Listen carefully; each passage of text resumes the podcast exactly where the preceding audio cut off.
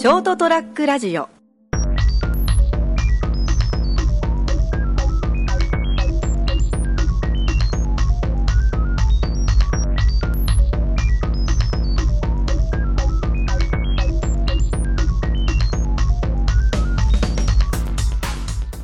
えー皆さんこんばんは。ショートトラックラジオ、えー今週も始まりました。あこれからまた録音したいと思いますけれども。今日もうん、えーお友達のお酒井さんゲストに来てもらってます。ありがとうございます。ありがとうございます。はい。ということでですねあの酒井さんとはすごくあれだよねふ不思議な縁というかそうですね。ですごい感じで最初知り合いましたよね。はい、そうですね。そうなんですよね。きっかけは、すごいですよね。ねえ。うんはあのーあのまあ、僕がまだですね、あのー制作会社に勤めてた頃、ええ。一番最初はですね、ではい。そこで、えー、とある、まあ、あー仕事の受注をですね、えー佐賀の某会社から そうですね。あ来ましてですね、はい。で僕が担当になりまして、い。はい。えーであもうその時は辞めてたんだっけかなうん辞めてたのかな？あその、そえー、とあのし、えー、と最後の仕事の時はもう辞めてたんですよね。そうだったんですね。そうそうもう独立してた時で、で僕に個人的に来たんですよねその仕事がね。そうだったんですか？そうそうそう。あで個人的に来て仕事をやってくれないかっていう話になってで僕一人じゃちょっと大変なのでであるうん友達も巻き込みながら、はい。えーやって割と大きなこう金額のー仕事だったのでそうですねでそれをお受注してこう作って、まあ、コンテンツデジタルコンテンツを作ってたんですけど、えー作ってる最中にいろいろとちょっとこうトラブルっぽくなりましてそうですね。かなりのトラブルだったんですね。えーまあその仕事がこうダメになったとはい。ででこっちはまあそれでまあいいまあしょうがないなと思ってたんですけれどもこういうこともあるしなというふうになってたんですけどそれが非常に困った方向に非常なものいろんなものが動きましてですね。で、えー担当者が、まあ、ははっきり言うとあのうんそのクライアントの間にいたその元々の受注者の人がいなくなったんですよね、そうですね。まあ、消えたんですよね。いわゆるわその当時私がいた、まあ、直属の上司ですよね。うん。まあ、突然いなくなった。いなくなったんですよねで、そうですね。そしかも金を持ってね。そうです。はい。あのーそうですね。で、その連絡を受けて、うん。あのやばいと思ったと同時に、はい。ちょっと笑いが込み上げてきた。んですよああ人間ってそういうとこありますよね、はい。なんかそのやばい状況なんだけど、うん。なんかこれちょっと面白いな。っていうのも同時にやって、はでその時、まあ、知り合いたばっかりの、まあ、浅川さんに、はいはい。まあちょっとご相談っていう形で、いまあじ実動は誰がものを作ってたもんですけどね。はい、でまああの、まあ、浅川さんもうん。お会いした時に、まあ、信頼できる方だなと個人的には思ってたのでこんなバカなのに。いえいえ、うん。そんなそんな、うん。で思ったので、まあ、おそらく確かあの記憶通りだとうん。笑いながら言ったようなあそうですそうですそううです。あ電話かかってきて僕なんかね部屋家にいて、はい。トイレかなんかから出てきたとこあったんで よく覚えてるんですよね、はい。で そこで酒井さんから電話かかってきて「あどうしたの?」って言ったら「浅川さん知ってますか?」ってなんかニヤニヤしてるんですよ、はい。そうですそうです。あどどうしたの？いやちょっと大変なことになりました。そうですそうです。いや本当本当どうしようと思ったと同時に、うん。ただまあ逆にまあこれがきっかけでおそらく浅川さんといろんな話ができるあできるなとも思ったんですよ、ね。ああそうですかねそうなんですよ。だからそれでご相談いただいてでこれこれこういうわけで、えー実はその直接仕事を受けてた人間が、その その仕事の半金だけ受け取って、はい。そのままとんずらしたと、はい。そうです。確かなんか東北だかどっかに逃げた。逃げた。ような。でもそれもね大した金額じゃないんですよ。そうなんですよ。ですよ、はい。でもそれでもまあその時はその人はね入り用だったのかもしれませんけど、でそれでもう、えー向こうがねクライアントが怒ってると。そうです。もうすごかったです。あでななんで私がこの場にいなきゃいない、いけないんだっていうぐらい怒られたんでしょ？はい。だって私は関係なかったからあですね。そうですね。全然そ,、はい。そこまでタッチしてませんでしたからね、はい。単純にその担当者のえ下ではあったけど違う仕事をされてた、そうですデザインの仕事をされていたので、えーでもまああのさ制作中に何度か酒井さんとは僕もお会いしていたんですけれども、でそれで相談がありましてこういうこうこ形になったんでで、まあ、このまま続けるのは難しいだろうということで、制作会社自体をこう変えなきゃいけなくなったとい。いう相談があって笑いながら相談がはいあって、ああ、これも笑いながら、はい。それは大変だねっていう感じでね、はい。ああ、まあ、大まあ、しょうがないよね、なんていう感じで、あのなんかうん。深刻だったんですけど、はいはい。深刻でないみたいな,、はいなんかあの、突然なことが、あのね、やっぱり、よ想定外のことが起こると人間って笑っちゃうんですよね。ありますね。あれね、やっぱりね、あの、ちょっとフェイスブックには書いたんですけど、はい。なんかね、笑いって恐怖とこうの裏返しなんですよね。で恐怖っていうのがあるっていうのは、はい。あのなんで人間笑うかっていうと、はい。そのそこにあるべきものがないとか、はい。ないはずのものがあるっていはいうものを見た時人間はこう自分の認識を疑うわけですよ。はい。でそれは自分の存在を脅かすような例えば、えあのものであったりするわけですね、はい。だからこれはこうだと思ってるのが違うってなった時に、はい。人間はそれをその恐怖としてやっぱりはい。敵として大体受け取るわけですよ、はい。で笑いっていうのはそういう中にその恐怖をはい。一旦体、あ頭の中ぐしゃぐしゃにしてですね、シシェイクしてはい。緊張を解きほぐすっていう意味があるんですよね。だから普段の笑いも結構そういうところが実は大きくて、うーん。あのギャグとかなんとかっていうのはそのありえない状況に対はい。して人は笑うじゃないですか、はい。であれありえない状況っていうのはそれは敵かもしれないという一つのええ恐怖を持ってくるんですよ、はい。でその恐怖をあの緩和するっていうのが一つの笑いだと僕は思ってるんですねまあ、一つのその人間に備わってこうリミッターそうですねみたいなものなんですかね。あのー防御層みたいなもんで、はい。防防御のための一つの僕は仕組みだというふうに思っていて、はい。あの緊張をそれで緩和するとかですね、えいう仕組みがあってだから笑うとこうき例えば気持ちよくなるっていうのは、ええ。そういうことでストレスがこうなくなっていくと。あなんかそうかもしれないです、うん。あの浅川さんにもう本当本当よく覚えてますもん、うん。あの話した時に、うん。おそらく肺になってました。すごい高ぶってて でやっぱりこううわこれからどうなるんだろうっていう反面、うん。やっぱそのこう笑いがこみ上げてるなんかはい。ぐしゃぐしゃな状況ではあったんですけどね。そうだと思うんですよね。うん。で、まあ、こっちも釣られて一緒に笑ゲラゲラ笑ってたっていう。で、あそこで片方が深刻になってしまうと、はい。多分やっぱりその、あのーなんていう、うん、浄化みたいなものがはい止まっちゃいますから、はい。あの、この時は笑っちゃった方がいいんですよね。ああ確かにそうですね、まあ、現実はか笑っても変わんないわけですし。そうですね。うん、ただしちょちょっとだけそのわ笑ってみるっていうのは、はい。客観性を持って見ることもできるようになったと、はい。余裕が少し出てきますから、確かにそれは言えてるかうんもしれないです、ね。そこにずっとこうなんていうかなそのストレスの中にいて、うん。あまりにも真面目にこれを取り組んでしまうと、はやっぱりちょっと苦しい、はい。心が壊れてしまうっていうはいことも起きますからね。い、そうですね。やっぱりこう笑いっていうのは笑ってる間っていうのはこううん思考がないっていううんか、うん。そのうん。考えて笑わないですうんよね、うんそうですね。その間はこうちょっと無じゃないですか。真っ白になれるっていうのがあるので、そういうのはすごくいいかもしれないそうですね。だからあの、まあ、今回の熊本地震でもね、はい。こう熊本の人たちがその、えー生放送でこうあの、はい。例えば NHK さんがインタビューしてて、みんな薄ら笑いをこう浮かべてるんですよね。はいはい。であのいやもうぶ家バラバラですよ、えー。なんて言って笑ってて、はい。えーつい笑っちゃってるんですよねみんなね、はいで多分あれ放送的には NG ですよ。そうですよね。NG だけど、はい。あれは人間のちゃんとしたそういう反応なんですよ。だからうん不謹慎とかじゃないんですね、はい。うん、やっぱりそうやってその極端な緊張とかを実は緩和していくっていうそういう精神的作用なので、はい。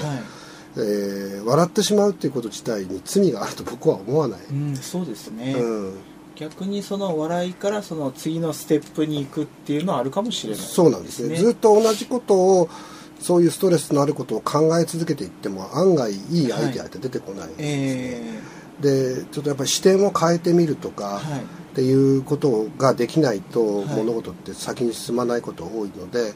まあ、例えば僕に電話をあの時されたっていうのも、はい。ちょっと視点を変えて、はい。で違う角度からの相談をしてみようとかっていうのがあったんだと思うんですよね。はい、それはあったと思います、うん。あのやっぱりその関係者だけになると、はい。すごいこう空気が重い重いでしょうね。重かったんですよね、でやっぱりそこでこう本当関係のないと言いますか、はいはい。ちょっとこう遠ざかってる方と、はい。はいまあ、ちょっと接点をうん。持はいって、はい。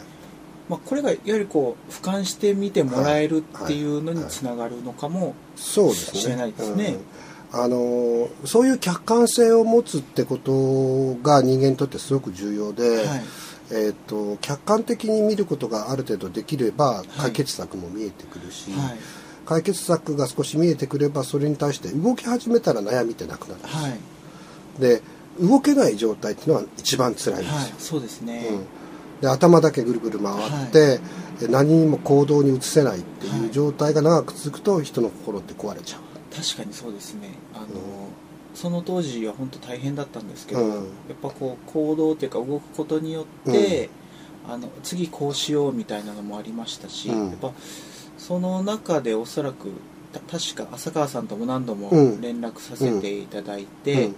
あのアドバアドバイスをいただいてたと思うんですう、よね。覚えてないですけど、はい。うん。私もちょっと覚えてないんですけど ただそのアドバイスをいただいたおかげで、はい。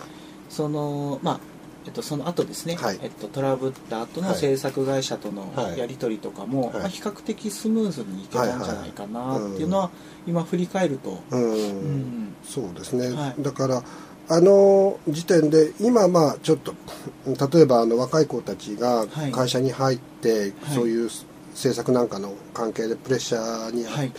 の中ではい。すぐに辞めてしまうとかって、はい。大体やっぱり相談するとかいうのができない子が多いんですよはい。ね。もともとそういう人とのうまいうまくコミュニケーションができないとかっていうことで、そのエネルギーをこう逃がしていくっていうことができないと、はい。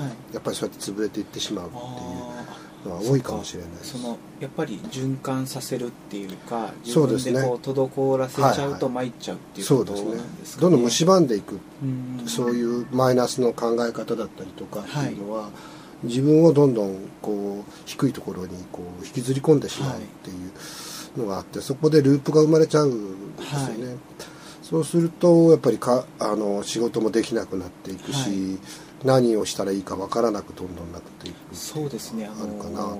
まあ動かない時うん。で、やっぱその思考的思考がうん、悪い方向にこう行っちゃうみたいなのは想像力ばっかりがね、はい。そうですそうです。こうなったらどうなるんだろうとかはいっていう、できっとこんなこと言われるんじゃないかとか。結局その妄想で参っちゃうみたいな。そうですね。妄想でご飯あのこういうのって男性の方が弱いんですね。ああそうかもしれないですね。あのご飯が食べられなくなる。うん、うんそうです。それに対して女性の方が僕の体験上ですよ。はい。強いですね。そうですね。怒ってても飯食いますもんね金かかっちゃってね。あの私の嫁もそんな感じです もうねやっぱり、あのねあの誰とは言いづらいですけどやっぱりあの怒ってあんなに怒ってるのに、はい突然「お腹すいた!」とか言い出す、はいそうです。急にバーッとご飯食べ出したりとかねされてますからね。しかも食べながら怒る、そう食べながら怒るっていう。すごい特技だなってやっぱり思いますね。いや喉通らないですよ。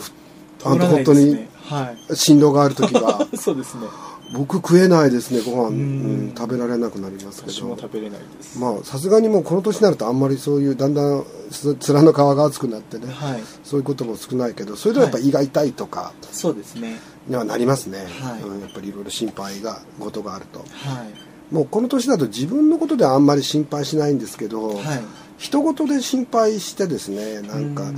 あのこうしたらいいのになとかねなんでこれができないんだろうとか、はい。うん、どうやったらこの人にいつこういうどういう言い方をすれば理解してくれるんだろうとか、はい。っていうところで結構悩んだうんしますね。ねこれも人のことなので自分ではどうしようもないそうですね。なんですよね。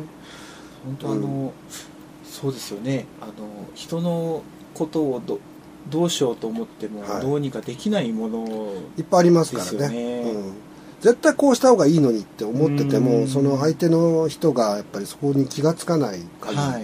また気が付くように一生懸命誘導してるつもりでもやっぱうまくいかないこといっぱいありますから、はい。なんていうかね無意識にその最善の策を避けている。あそうですね。そうなりますね、こうやればいいいいっていうのはこうはい。客観的に見,、見えるわけですよ。はい。例えば仕事にしてみればあそこまでいったらもうやめるべきだ。はい。あの周りからは見えるんですよ。はい。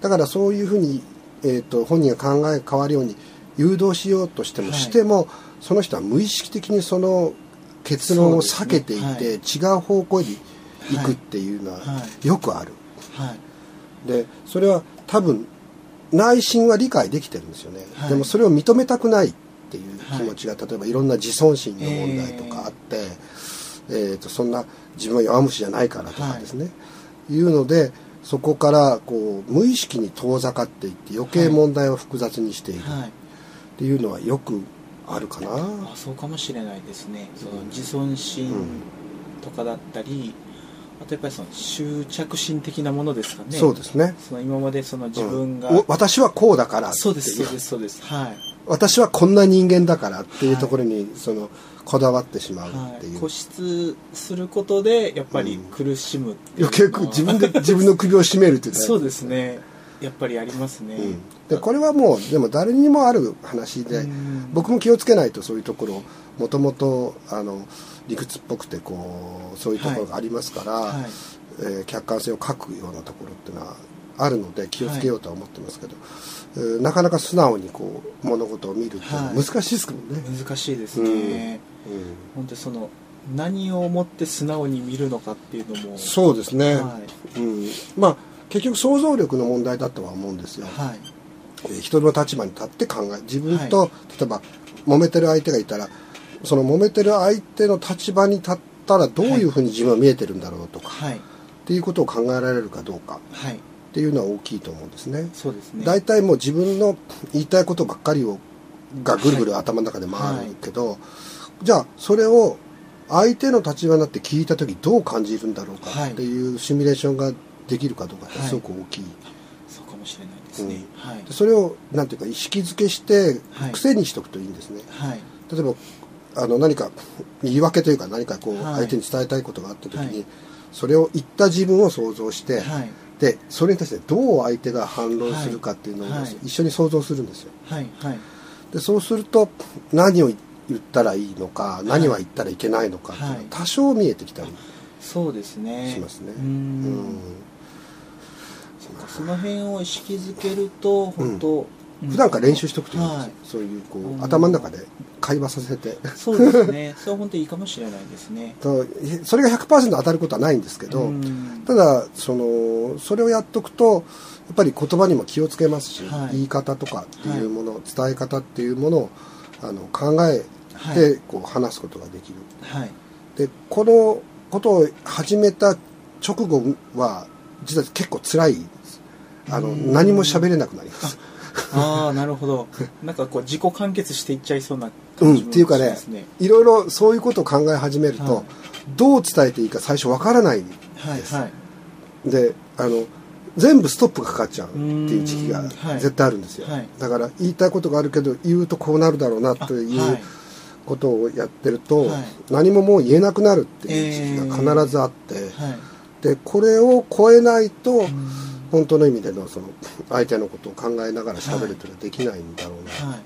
僕も一時期そういう時期ありましたからね。ももう無言になってしまう。はい。もう今みたいにこうこういうことをですねうん。どんどん喋るなんていうのはその当時からすると考えられなかった、なるほど。まあうん。なんか浅川さんを見てるとまあ自分も含め、はい。こう言えなくなるっていうその超える要素っていうのは、は今ポッと一つワードが浮かんだんですけど、はいそれって開き直りみたいな。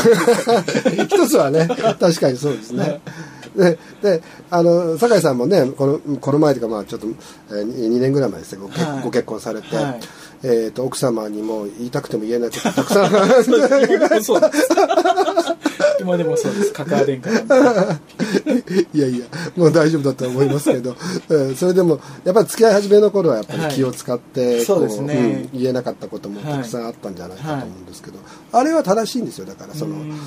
その時期を超えて初めてあの相手相手のことも考えながらやっぱり言うべきことは言うっていうのができるようになるわけで、いや何でもかんでも最初から言え言ってる人ってね、はい。結局相手のことを考えてない、うーん。そうですね、うん、ただ自己主張をしてるだけっていうことで、結局伝わらないんですよ、そうですね。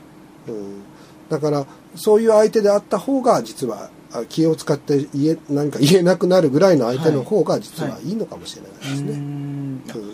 それはあるかもしれないですね、うん。結構これで何を言おうっていうのはやっぱり考えて喋はいるからですね、そうですね、うん。僕もやっぱりそうですよ。最初の結婚の時はそういう最初はいろんなこと言ってたんだけど、はい。言うと壊れるので、そうですそうです。あこれは言っちゃいけないんだと思って、は長いこと言わない時期がずっとありましなんかわかります。これ言いたいんだけどちょっと飲み込んどこうみたいな。ずっともうあのガンジーになろうと思って。僕 は最初の時はね、はい。で、えー多分あのえーっと今でも多分元の奥さんとはそういうところがあって、言いたいことを本当に言ってるかっていうと、えーまだ完全には多分言えてない。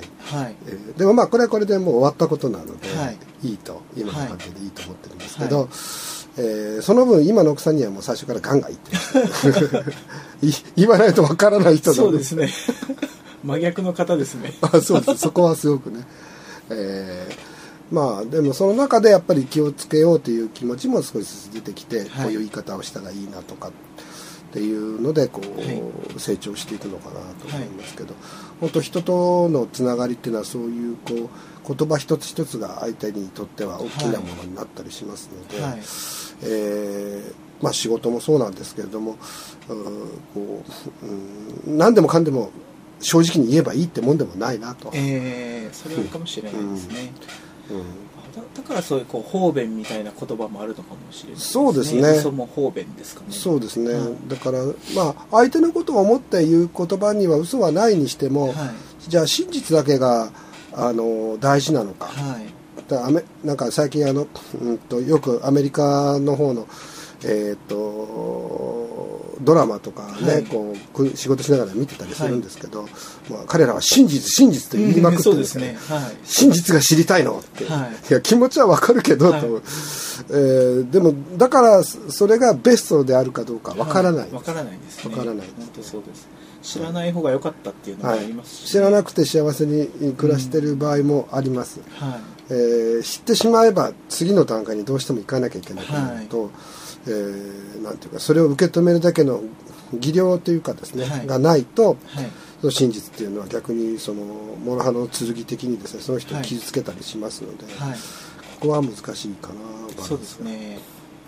うんはい、ということでございましてですね、結構長いこと喋ってしまいましたけれども、えーと、今日は酒井君とお話をさせていただきました。いあーということで、えー私はこうして仕事を辞めたっていう。その後辞めたんですよね。はい辞めました いやいや、酒井君が偉いっていうのは、そういう状況で自分のせいではないけれど、トラブルを引っかぶって全部きれいに、えー最後まで、えーお勤めをして、でその後に、えーやっぱり辞めますっていう。そうですね。でそこを辞められたっていうことで、その後もあのこうやってお付き合いをさせていただいて。そうですね。はい。もうぜひぜひはい。今後ともよろしくお願いしとます。いうことでございますどうも今日はありがとうござました、はいいありがとうございました